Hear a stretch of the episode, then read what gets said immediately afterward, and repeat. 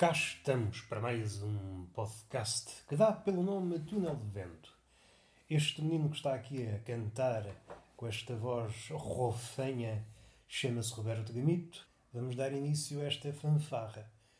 Para começar, devo dizer coisas. É o que eu costumo dizer, são coisas, palavras, de quando em vez ponho um silêncio entre as palavras para deixar as palavras respirarem não quero dizer que seja asmática, mas necessita. Há dias veio uma palavra, não vou dizer qual é, não vou dizer qual é, senão às tantas vocês reviram o dicionário à procura da palavra e depois pedem-lhe contas. Não. Isto vai ficar aqui entre nós, mas eu não vou denunciar o nome da palavra. As pessoas ultimamente falam desempestadamente. Já devem ter notado, tanto em entertainers como pessoas, vá, ditas comuns, que falam desempestadamente. E isso não se traduz num ganho significativo, quer em informação, quer em arte, quer no que seja. O que sucede é um número de palavras aumenta por unidade de tempo, mas as ideias, o número de ideias por unidade de tempo diminuiu ou desapareceu. Como vivemos nesta era vertiginosa em que a velocidade impera, é preciso é aparentar ser melhor, mais eficaz. Mas vai saber, se tivermos um minutinho de reflexão, percebemos que essa pessoa que fala desempestadamente não está a dizer nada. Numa pessoa dita, vá, comum, é o que é, não acarreta grande problema, a não ser um grito, por vezes essa pessoa quer falar, fala, fala, fala, fala, fala, fala, fala, fala, fala, fala, fala, mas não diz nada, como já dizia o outro. Agora, se for no campeonato no campeonato do entretenimento, estou a pensar, por exemplo, comédia, aí é um bocadinho triste. Porque a comédia vive muito do silêncio. Essa relação palavra-silêncio é o busilis da coisa. Se descartarmos o silêncio, então é só merdas, merdas ao acaso.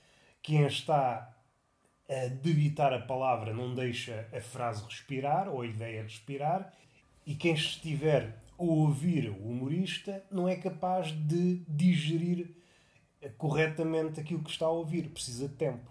É só uma massa de sons que vai passar ao lado.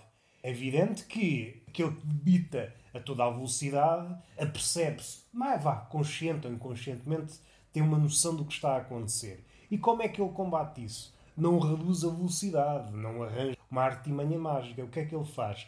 Vai simplificando o que ele está a dizer ideias cada vez mais simples. Como não quer prescindir da velocidade, vai buril, não é burilando. O burilar aqui nesse sentido seria um aperfeiçoamento, uma direção mais ou menos poética. Não é nesse sentido. É uma ideia cada vez mais simples, simples e torna-se esfarrapada. Em última instância, e este é os últimos anos que estamos a viver, tanto na vida real como na vida dita virtual, nas redes sociais, o que é que está a acontecer? Como somos dominados pela velocidade como queremos dizer coisas tudo ao mesmo tempo, o que é que sucede? As pessoas trocam cenas óbvias. E é isso que impera nos dias de hoje, num diálogo, e já não estou a ir para o campo da indignação, se bem que a indignação por vezes é isso. É um a dizer uma coisa óbvia, o outro a dizer outra coisa óbvia, e é tudo, é tudo uma alegria. Mas não é por aí que eu quero ir. Eu quero ir aquilo que se atira, por exemplo, uma rede social, um Twitter, diz uma coisa óbvia, e acolhe do outro lado uma espécie de entusiasmo, uma espécie de deleite. Ui, tu disseste o óbvio, obrigado por dizeres o óbvio.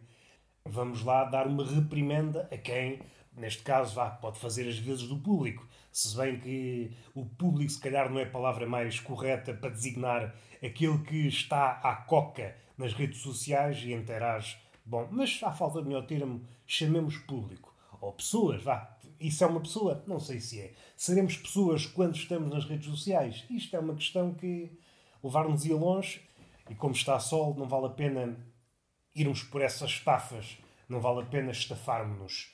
O que é que eu quero dizer? Uma vez com uma prima novita, disse-lhe qualquer coisa para vos situar, para vos dar contexto.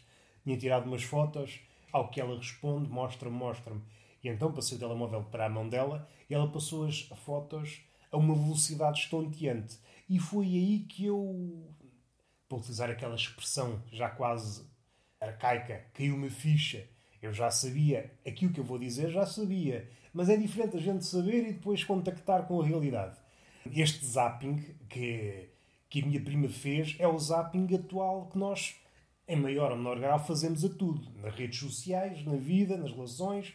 É aquilo que a velocidade nos manda sem nos mandar. Nós somos impelidos para viver nessa vertigem.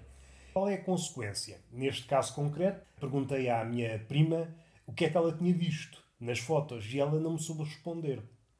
E é isto que acontece. Do meu lado, eu não tive forma de reajustar. O que é que eu poderia fazer? Refazer todas as fotos de forma a torná-las mais simples, se é que é possível, para que ela pudesse gravar alguma coisa eh, dessas fotos. Como as fotos tinham alguns detalhes, não conseguia perceber, não conseguia hum, descrever sequer, começar a descrever sequer uma das fotos. E é isto que acontece nas redes sociais. Mais consciente ou não, para nos adaptarmos, todos queremos ser velozes, tanto na pergunta como na resposta, e tudo se tornou mais superficial, mais óbvio. Então, aquele que lança uma coisa diz uma coisa óbvia, aquele que responde, responde uma coisa óbvia, e é isto. Os debates, por vezes, é lançar coisas óbvias. E toda a gente fica muito contente. Como se a pessoa que diz o óbvio fosse uma sumidade num assunto. Para verem o nível do diálogo a que estamos sujeitos no século XXI. Ia dizer 20, mas já passou uns anos. Não é coisa que, mais uma vez, não é coisa que me apanhe desprevenido. É o contacto com a realidade e aquilo que nos é dito. Estou a pensar em Humberto Eco ou George Steiner, fora outros pensadores que nos alertaram. É engraçado como eles morreram agora num intervalo de tempo curto, entre dois anos. Bloom, Humberto Eco, George Steiner, que hum, eram vimentes o Bloom e o Humberto Eco Steiner já estava desencantado, mas a perceber que o mundo vai, vai mudar. A nossa forma de dialogar é outra coisa. Não é um diálogo no verdadeiro sentido do termo. Um diálogo envolve pensamento, o pensamento envolve compromisso, tempo, e nenhuma dessas coisas temos em nosso poder ou não queremos fazer uso. O que há é troca de galhardetes, um lançamento do óbvio de uma parte e de outra, e por vezes há um pequeno grão de diferença e esse grão de diferença causa depois uma avalanche de impropérios. Mas não há um diálogo propriamente dito, porque o diálogo é, é um movimento coletivo no sentido de aproximarmos-nos do outro. E isso é muito raro. É um episódio, é como aqueles cometas que aparecem de 70 em 70 anos à vista desarmada. Eu não queria ir por aqui. Queria falar de um assunto, que é coisas que eu falo. Falo de assuntos não condeno quem seja gordo em Portugal. Não condeno. Já gordos de outros países, estou a pensar, por exemplo, Inglaterra, aí já, quanto a esses, já franzo o sobrolho. Não tem motivo para se deixarem engordar. Agora, o português tem pratos bons até dizer chega. Até parece mal uma pessoa ser magra. Tanta coisa boa, queijos, presuntos, pratos, iguarias mais variadas, bom peixe, até parece mal uma pessoa ser magra. Até parece mal. Por exemplo, o inglês. Eu até dou de barato que posso engordar uma vez. Eu até dou de barato. Mas depois é uma comida que farta, é uma comida que enjoa e eu estou em querer, se fosse inglês, era pessoa para era pessoa para enjoar e viver o resto da vida a soro. Isto é comida que não me diz nada. Peixe com batata frita, então, mas isto, isto parece um, uma emenda saída de um sapateiro que teve uma ideia: olha, vou montar um restaurante. E isto não é uma ideia tão disparatada quanto isso. Quer restaurante, quer outro negócio qualquer, por vezes há aquelas pessoas, mas isto no restaurante é mais visível, é mais notório. Vê-se logo, não é preciso entrar em grandes rodeios. Pessoas que, ai, vou montar um negócio, o negócio da minha vida é um restaurante. Sim, senhor, nada contra, devemos lutar pelos nossos sonhos e os sonhos devem acompanhar-nos para a vida. que estupidez. Mas hum, devemos ter, sei lá, se não temos competências na cozinha, arranjar formas de ter alguém que, que tenha. Mas não é isso que sucede. Não é isso que sucede. Por vezes, pessoas atiram-se para esses negócios sem saber cozinhar ou sem, sem arranjar pessoas que o saibam. E isto torna-se um bocadinho engraçado. Um bocadinho... Eu quero montar um estaminé, um estabelecimento de, de pitéus, mas estou-me a borrifar para quem está a cozinhar. E se cozinhar é a coisa mais fácil do mundo. Esse desleixo que se vê em muitas áreas, mas na cozinha é notório. alguém que vá a um sítio e onde a comida deixe a desejar, dificilmente vá lá. A não ser que seja palhaço, a não ser que goste de repetir, pensa, esta pessoa merece uma segunda oportunidade. Vamos lá, o bitoque está outra vez uma miséria. E pensamos, nós somos empáticos, nós temos de nos pôr no lugar do outro. Correu mal o bitoque, vamos uma terceira vez, vamos uma quarta, mas mesmo essa pessoa, não digo um budista, porque o budista às vezes não come carne, mas uma pessoa vá em paz consigo própria, é uma pessoa que se irrita, chega a um ponto, é pá, você não sabe fazer nada, você não sabe estrelar um ovo. Ah, pá, era o meu sonho, está bem, também tenho muitos sonhos. Tenho um sonho de ter um harém, mas para já é despropositado. É aquelas ideias que só ficam bem na cabeça de uma pessoa. Se uma pessoa parar um momento para refletir, percebe, é tantas mulheres, oh, dava merda, dava merda. Vocês sabem, quando se juntam muitas mulheres, dá sempre merda, quer seja no trabalho, quer seja, seja no ativismo. Muitas mulheres dá sempre porcaria. É por isso que é preciso sempre um homem. É por isso que eu não vejo com maus olhos meia dúzia de homens, por exemplo, no feminismo, que é para diluir aquela, não é aquela agressividade máscula, mas é aquela agressividade psicológica subtil que é própria da mulher. É preciso ali uns homens para diluir essa, nem que seja para as mulheres que constituem esse grupo, descarregarem sobre o homem, para fazerem dele um, para fazerem dele um saco de pancada. Não era por aqui que eu queria ir, não era não. Isto para resumir esta ideia, compreendo os gordos portugueses em certos países onde a gastronomia deixa a desejar. É pá, isso aí não. Para mim é desleixo. É desleixo, vocês não têm razão nenhuma para engordarem. Vossa comida é uma porcaria. Não têm razão. Ah, vou correr, vou fazer um rally tascas, vou. Isso é para beber, mas também pode ser para petiscar. Nós também somos fortes no petisco. Somos fortes na iguaria, no petisco, no almoço. Estou a ficar parvo. Eu estou a ficar parvo. Estou a chegar a essa conclusão. E se chega a esta conclusão, que não me parece totalmente desajustada, é sinal que ainda há uma esperança. Se eu fosse parvo a ponto de não me considerar parvo, aí já estava, era um parvo incurável. À falta de melhor termo, chamemos isso de ideia. Aqueles paraquedistas que abrem negócios sem saberem onde é que se vão meter, basicamente. E outro assunto, este muito importante, aqueles assuntos que ocupam o homem desde o princípio dos tempos e que, suspeito, mesmo o último homem, antes de cair um asteroide ou coisa que nos manda todos para o cacete, estará a pensar nisto na, na hora da sua morte. Uns minutos antes de chegar à morte, está o homem a pensar, sim, evidentemente, em gajas. Mas em partes, partes de gajas, não é? Cus, mamas. E esses são os temas, cu e mamas. Os habituês do podcast sabem que é um tema, ou temas, o corpo da mulher, é um tema a que recorro com alguma frequência, seja pela sua, pelo seu interesse, áreas de estudo a que me devoto com alguma insistência. Salvo erro, até foi logo no segundo episódio onde eu discorri um bocadinho sobre os cus e outras partes da mulher. No primeiro, não sei. Será que eu comecei logo o primeiro a falar dessa javardice, que é o homem? Noutros para a frente, não sei especificar os episódios, mas sei que já falei bastas vezes de cu, de tetas e por aí adiante. Já dissecámos a mulher de uma ponta à outra e o homem, mas o homem menos, com menos interesse. A mulher com interesse académico, um interesse daqueles de nos fazer acordar cedo e deitar tarde, tal é o interesse do objeto de estudo. O homem é um interesse, vá, é um por alto, um interesse passageiro para compreendermos o mundo, mas é um mundo que não nos interessa muito. Eu falo por mim, haverá interessados, mas cada um é livre de seguir as suas áreas de estudo e etc, etc. Vou utilizar aquela muleta. Está a ver na passadeira a pensar nas merdas quando me vê uma coisa à cabeça. Parece que não estou aqui a cometer um deslize de raciocínio. Parece-me que há uma propensão, atualmente, para considerar o rabo da mulher como uma zona mais apetecível ao olhar. E isto leva-me a vários sítios. Primeiro, a sítios bons. Um sítio que seja povoado de rabo feminino é um sítio que um sítio agradável, um sítio turístico, um sítio onde uma pessoa pode prosperar e envelhecer feliz. Mas não é por aí que nós queremos ir. Aconteceu qualquer coisa nestes últimos anos. Antigamente, não digo que as mamas ocupassem o lugar cimeiro, mas a coisa estava bem equilibrada, o que não acontece nos dias de hoje.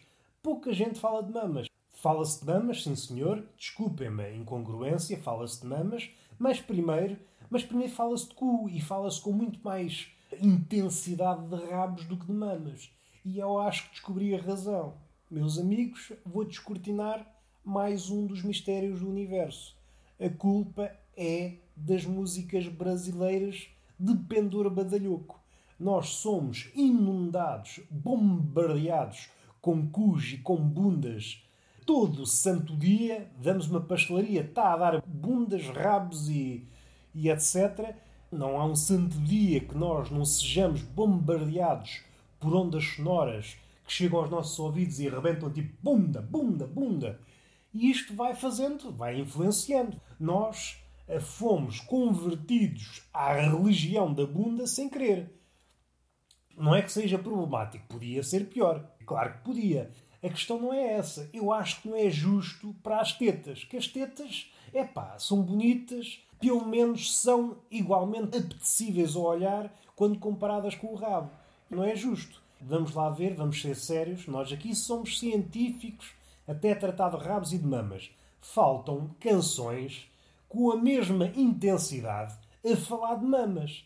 Fala-se de rabos toda a maneira e feitio, brasileiras, a blaia, homens, etc, etc, etc. Milhares de pessoas a falar de rabos e rabos à mostra, rabos a baloiçar e tetas. Muito pouco, muito pouco. De vez em quando dá um decotezinho, sim senhora, isso para nos alegrar, mas uma música à volta do mamassal. Não há. E isto entristece-me, porque a mama merece ser elogiada, merece ser a protagonista de uma dança, merece ser a protagonista de uma música. Aqui não estou a pedir nenhum Mozart, até porque do lado do bumbum não há Mozarts. Nós queremos uma canção que nos entusiasme em direção ao mamassal. Faltam canções que levem o mamassal ao altar que era o dele. Estamos a ser injustos com o mamassal. É um assunto que eu levanto aqui e espero. E espero que as entidades competentes, neste caso cantores que saracoteiam, cantores, músicos, cantoras que saracoteiam as nalgas, possam fazer uma coreografia tendo em conta o mamassal. O mamassal tem que brilhar. Estou farto de ver o mamassal numa segunda fila, relegado a um lugar secundário. Não, o protagonista da música tem que ser as mamas. Vamos lá ver. Assim não parece justo. Eu não me quero chatear. Não me quero chatear porque eu, eu sou amigo das duas. Das duas mamas, das duas nádegas. Eu sou amigo de toda a gente. Nesse aspecto é só amizade. Tanto sou amigo das nádegas, como sou amigo das pernas, como sou amigo das tetas. Vá lá, à falta de melhor tempo, pessoas simpáticas até dizer chega. Só tenho coisas boas a dizer delas. É uma coisa que estava aqui atravancada e hoje vem-me à memória enquanto eu estava no ginásio, uni dois pontos, que é o que eu faço no ginásio, é unir pontos. Há pessoas que suam. Eu não, eu uno pontos. Perguntam-me, então, o que é que estás a fazer? Ah, eu estou a unir pontos. Olha, isto é uma constelação. Estamos entendidos? Estou feliz. Desembuchei, isto fazia-me falta. Mais uma vez, quero referir, nada contra o rabo. Nada, o rabo é impecável. O rabo impecável. Estamos a produzir rabos de grande qualidade. Arrisco mesmo a dizer que é dos melhores rabos que a humanidade já viu. Eu, este século, em rabos, ui, temos rabos muito bons. Mas não nos dá o direito de esquecermos as tetas que tantas alegrias nos deram à humanidade e às pessoas em geral. E até animais, que há animais que olham para certas tetas e epá, isto na minha espécie não há disto. E ficamos assim, o podcast está terminado. Hoje não há um beijo na cara, Há um beijo nas duas maminhas, um beijo respeitoso, como seria de esperar, e uma palmada didática numa das nádegas. Uma palmada hoje de caráter matemático. Falta-vos assim uma matemática que é para fazerem as contas à vossa vida. Às vezes estão na cama a pensar na vida. O que me faltava aqui era uma palmada no rabo para eu acertar as contas. Já a pensar nisso, antecipei-me. Quero só o vosso bem e também o meu. Mas primeiro o vosso e depois o meu. E, se possível, os dois ao mesmo tempo. É sinal que estamos a trabalhar para o mesmo. Até à próxima.